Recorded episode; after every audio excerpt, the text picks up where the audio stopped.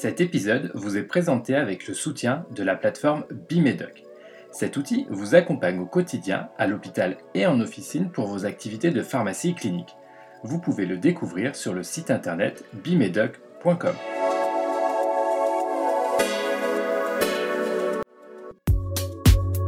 Bonjour à tous, très heureux de vous retrouver dans ce nouvel épisode du podcast Pharma Clinique. Vous avez été nombreux à écouter les épisodes précédents, c'est super motivant pour continuer cette aventure.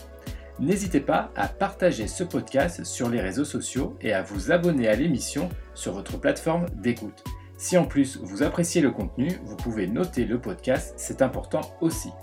Nous avons, dans une précédente interview, échangé avec François Versini, le fondateur de l'outil PharmaClass. Pour compléter cet épisode, je vous propose d'aller sur le terrain avec une utilisatrice hospitalière de cette solution. Dans cet épisode, Chloé Rousselière nous fera part de son retour d'expérience au sein du CHU de Lille.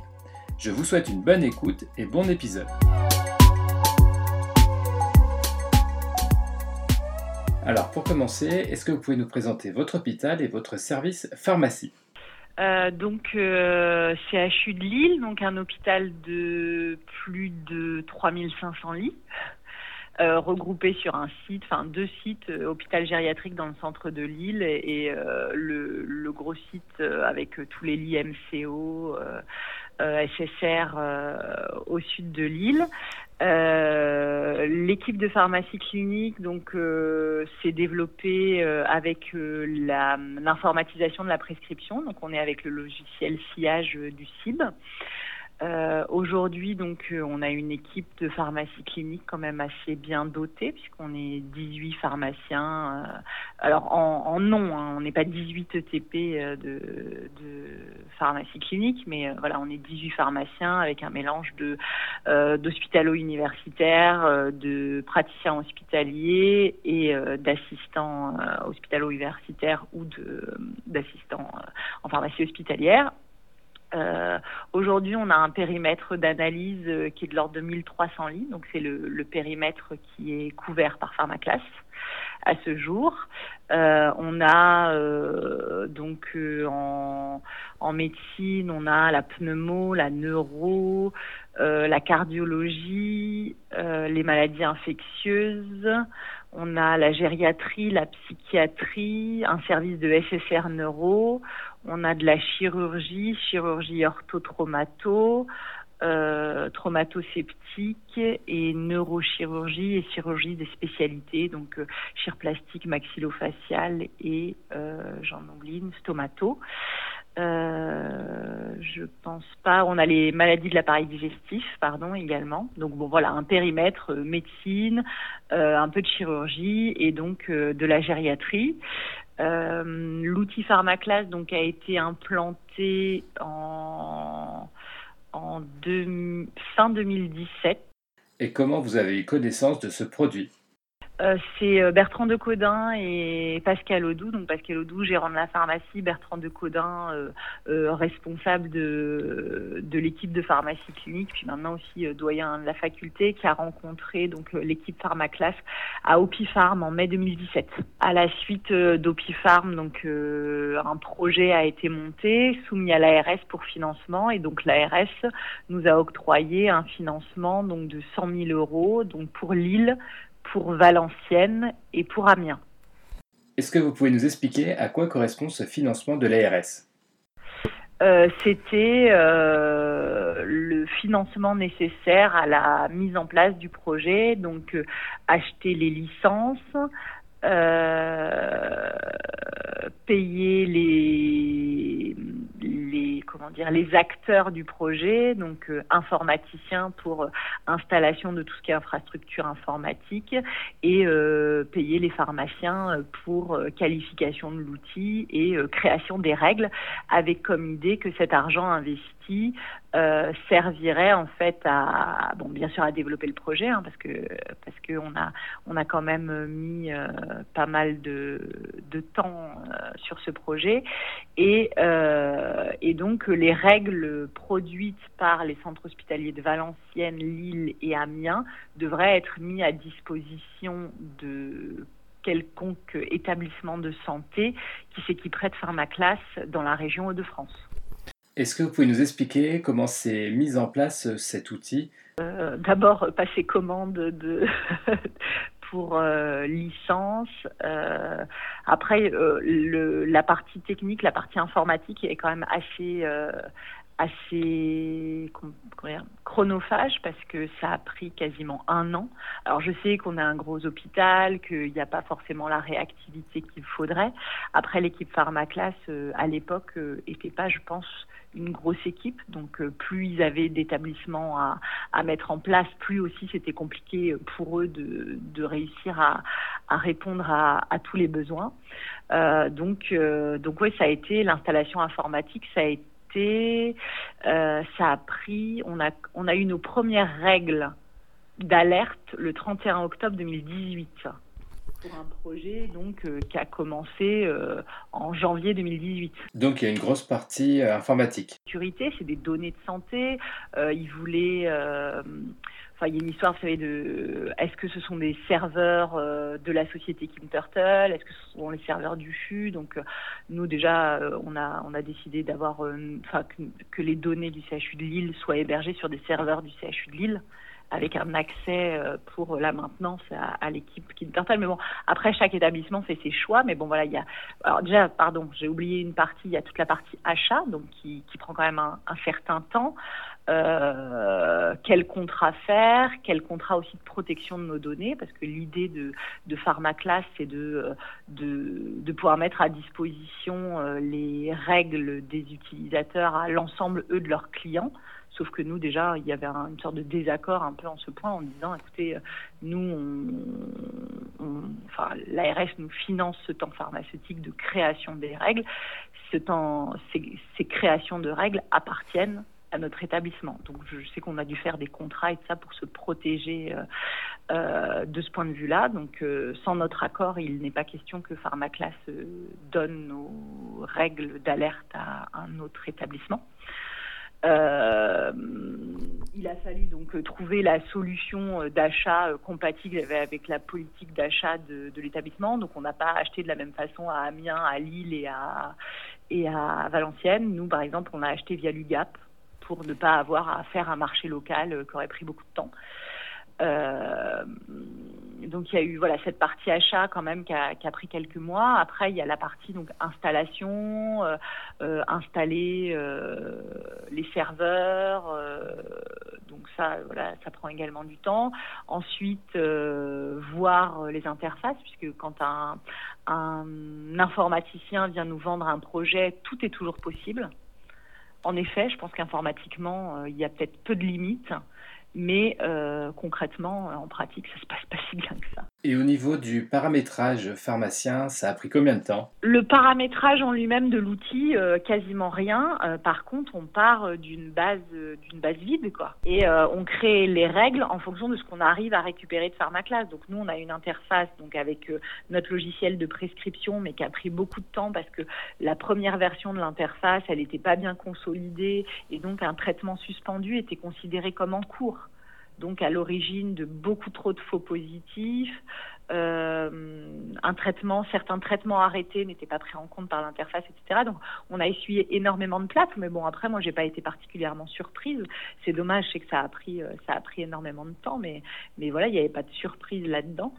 Euh, donc, consolider l'interface informatique, c'est notamment l'interface prescription, c'est compliqué. On n'a pas eu de problème avec l'interface de biologie.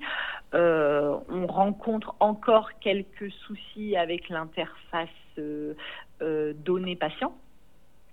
C'est données administratives avec euh, la gamme de, l'établissement, avec des patients qui sont sortis mais pas intégrés par Pharmaclass. Mais bon, vraiment, ça relève aujourd'hui de l'exceptionnel, mais ça arrive encore. Euh, et puis, euh, donc nous, pas mal de soucis avec l'interface prescription, mais à la limite, c'est la difficulté du projet Pharmaclass. C'est pas parce que ça a très bien marché à, Amiens que ça a marché différemment à Valenciennes.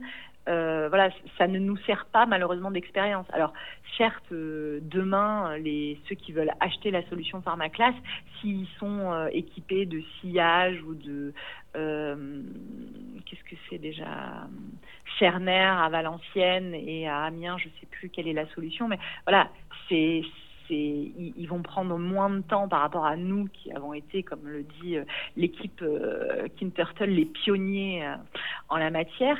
Mais, c'est vrai que chaque, chaque système d'information de chaque établissement est, est peut-être un peu unique, quoi. Donc, donc il y a, y a, vraiment tout ce temps d'installation informatique. Euh, donc euh, nous, euh, quand on a eu nos premières règles d'alerte en, octobre, bah là, on s'est rendu compte qu'on avait 75% de chaos technique. Donc des règles qu'on avait qui étaient qui étaient fausses parce que les traitements étaient suspendus, parce que les traitements étaient arrêtés, etc. Donc donc bon, c'est on n'a pas vraiment commencé à l'utiliser en octobre. On a plutôt qualifié l'outil à partir de, du mois de novembre. Et euh, là, on l'utilise, enfin, avec, euh, euh, alors pas encore par l'équipe entière de pharmacie clinique. On l'utilisera, enfin, l'équipe, l'ensemble de l'équipe de pharmacie clinique l'utilisera à partir du 1er juillet, là, dans, dans des jours. mais en, depuis le 31 mars, on a un, outil euh, qui a que 10% de chaos technique. Alors encore de nombreux faux positifs, parce que c'est on classe, donc on a soit un OK technique, donc c'est-à-dire l'alerte correspond aux critères de la règle, donc ça c'est OK technique, soit la règle ne correspond pas aux critères de la règle, et donc là c'est chaos technique, donc chaos technique on est à l'ordre de, 10% aujourd'hui, et euh, quand on a un OK technique, euh, parfois on a des IP non justifiés, et donc nous on ne récupère pas la dose, on ne récupère pas le schéma de prise, donc on a encore beaucoup d'IP non justifiés, donc avec une règle qui est OK techniquement, mais pour laquelle on ne fera pas d'intervention pharmaceutique parce que, euh, euh, par exemple, on a fait une règle médico-éco de dire euh, alerte-moi quand il y a du Lovenox 6000 unités. Donc là, on, comment dire, vous allez me dire on a la dose, mais non, on n'a pas la dose. En fait, on fait appel à l'UCD du médicament. Donc on va chercher le Lovenox 6000 unités, on va chercher le Lovenox 8000 unités, on va chercher le, le Lovenox 10 000 unités et on dit alerte-moi quand euh, tu as une prescription euh, de, de l'Ovenox euh, 10 000 unités. Et après, c'est au travail du pharmacien clinicien euh, de euh, d'aller analyser chaque cas et donc de voir si c'est une un traitement par l'Ovenox euh, optimisé au poids du malade, auquel cas il n'y a pas d'IP à faire, ça reste un traitement préventif conforme au recours au moins de l'établissement, ou alors dans certains cas c'est un Lovenox donc 6000 x 2 donc en traitement curatif. Et donc là le pharmacien peut faire une intervention pharmaceutique pour lui proposer un, changement par INOEP qui, euh, d'un point de vue qualité pour le patient, est meilleur puisque c'est une injection versus deux et d'un point de vue médico-économique au sein de notre établissement, c'est un meilleur choix. Vous avez combien de règles et comment vous les avez définies? Alors, euh, au niveau de l'ARS, donc il finançait trois établissements, mais il fallait que ce soit complémentaire. Donc, euh, Valenciennes a travaillé sur euh, la iatrogénie et le sujet âgé, parce que l'objectif, quand même, nous, l'objectif principal pour le CHU de Lille, c'était bien sûr prévenir la iatrogénie et surtout gagner en réactivité, parce qu'avec euh, certes, on a, on pourrait dire, un bataillon de pharmaciens cliniciens, mais avec toutes les activités de, pharmacie clinique euh, qui se, qui se développent, euh, entretien ciblé, conciliation, participation autour, etc., on n'a pas toujours la réactivité qu'on voudrait. Donc, on veut prévenir la iatrogénie et gagner en réactivité sur des iatrogénies avérées. On avait 12 règles, on a 23 règles actives. Euh, en fait, on a, on a mis tout un process qualité. Euh, de, alors déjà donc sur la cible des règles, pardon, je reprends. Euh, donc Valenciennes, iatrogénie et sujet âgé. nous, on était sur l'identification des patients à risque et Amiens travaillait sur les never events. Et, et, donc nous, au niveau du, du, CHU de Lille, on avait déjà travaillé sur une liste des médicaments à analyse prioritaire, parce qu'on avait remarqué que c'était sur ces médicaments qu'on faisait le plus d'interventions. Donc on a analyser, on va dire, l'écologie de notre, euh, notre activité. Et, euh, et, donc, on a priorisé la création des règles sur, euh, ce, sur ces médicaments. Des Never Evans, qui comprend des médicaments souvent adaptés à la fonction rénale, puisque ça, ça fait partie de nos principales interventions. Est-ce que votre outil est maintenant opérationnel au quotidien? Il manque de nombreuses règles. Hein. Et, et, bon, voilà, un problème que nous, nous avons rencontré et que Valenciennes et Amiens n'ont pas rencontré, c'est que nous, au niveau du centre de biologie, euh, ils ne rendent pas l'estimation de la clairance de la créatinine ni euh, le DFG. Euh, j'ai appris depuis que c'était obligatoire. quand, un dosage de créatinine est demandé et duré, le laboratoire doit rendre une estimation de la, fonction rénale, donc clairance de la créate quand, il a le poids du malade et sinon estimation du DFG par CKD EPI. Donc, donc au début, on a essayé de contourner le problème parce qu'au début, le laboratoire de biologie nous avait répondu que il fallait que ce soit l'équipe médicale qui demande ces, résultats-là. Euh, sauf que euh, communiquer euh, au sein de notre établissement, enfin voilà, il y a des internes tous les six mois, etc. Enfin, c'était, enfin voilà, c'est, on a, ces résultats-là n'est pas, pas demandé, quoi.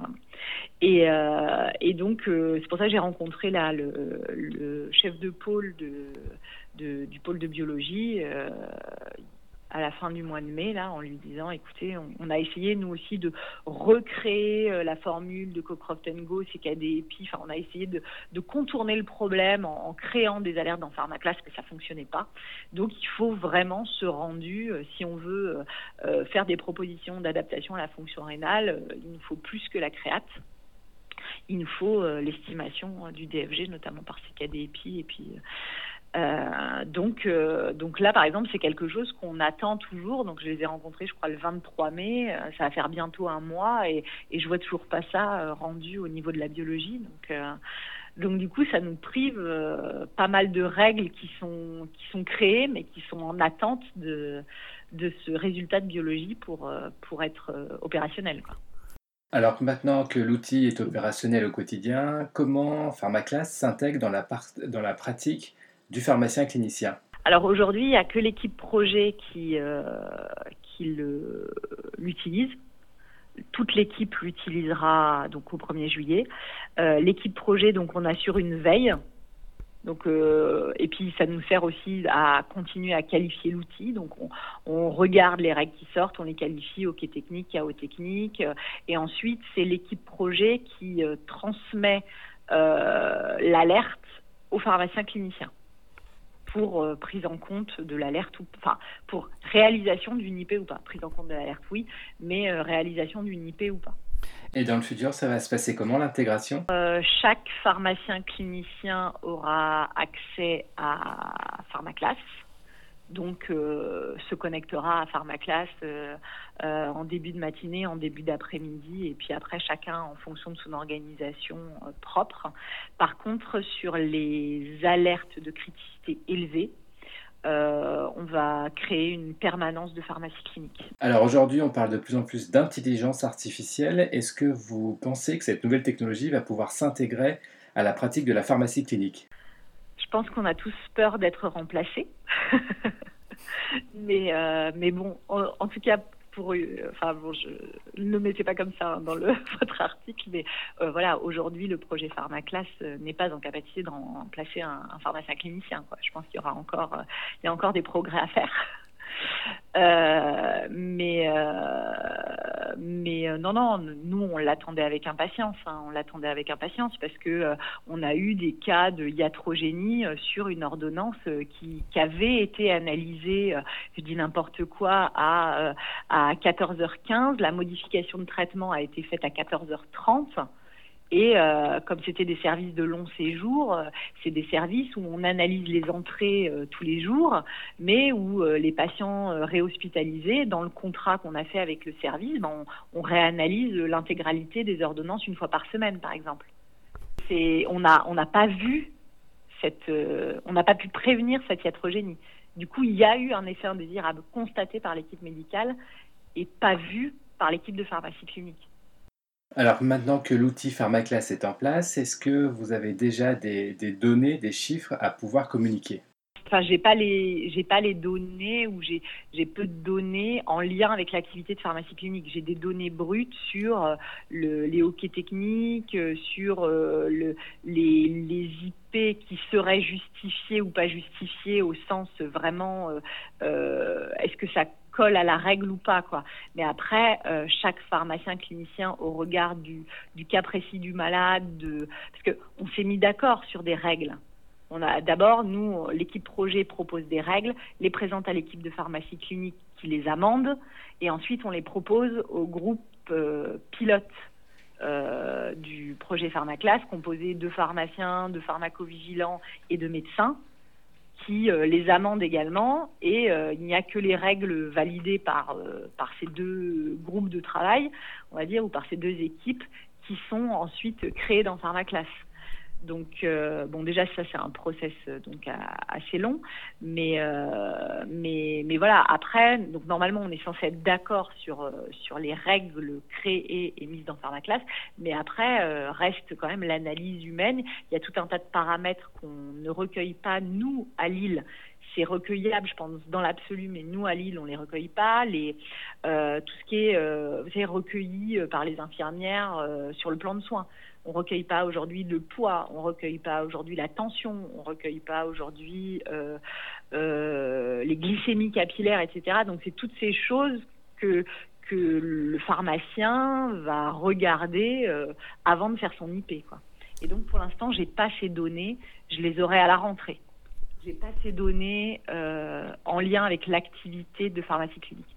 J'ai que les données de l'équipe projet qui restent des données théoriques de euh, on a tant de hockey technique, tant de chaos technique, tant d'IP justifiés, tant d'IP non justifiés. Dans les IP non justifiés, quel est le pourcentage euh, d'IP, euh, enfin le facteur d'injustification, je sais pas, je perds mes mots, mais et donc majoritairement c'est parce que on ne descend pas jusqu'à la dose ou à la fréquence d'administration.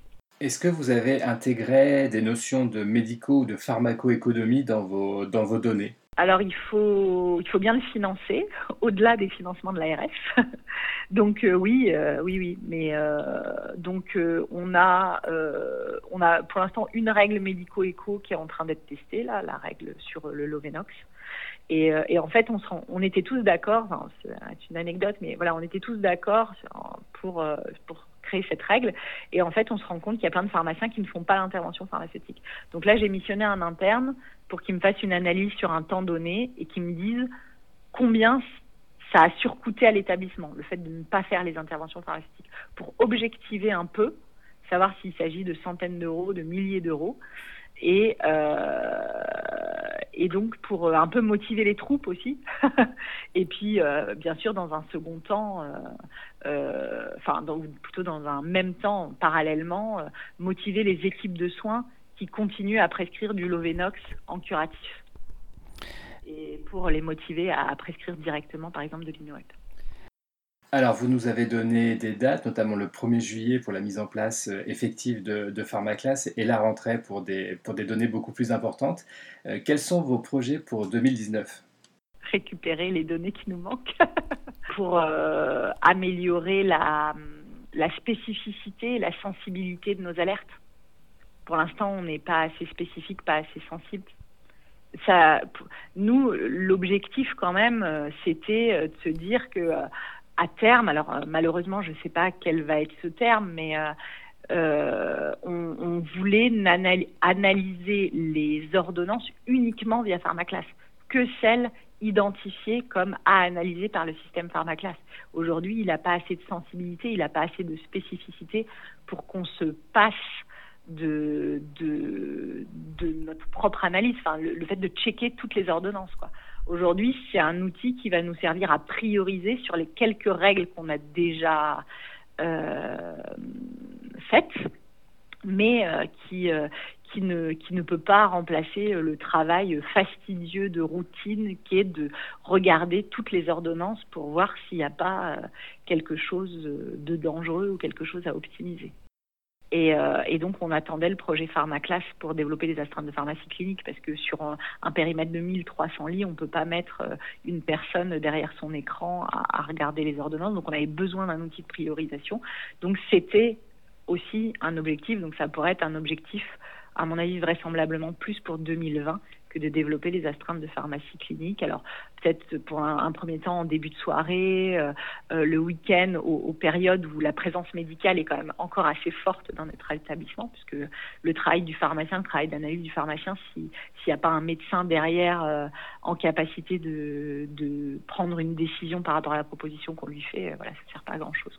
Alors, votre projet est aujourd'hui financé par, par l'ARS, mais dans le futur, comment vous allez pouvoir développer ce type d'activité Comment votre direction va se positionner par rapport à ce, à ce sujet?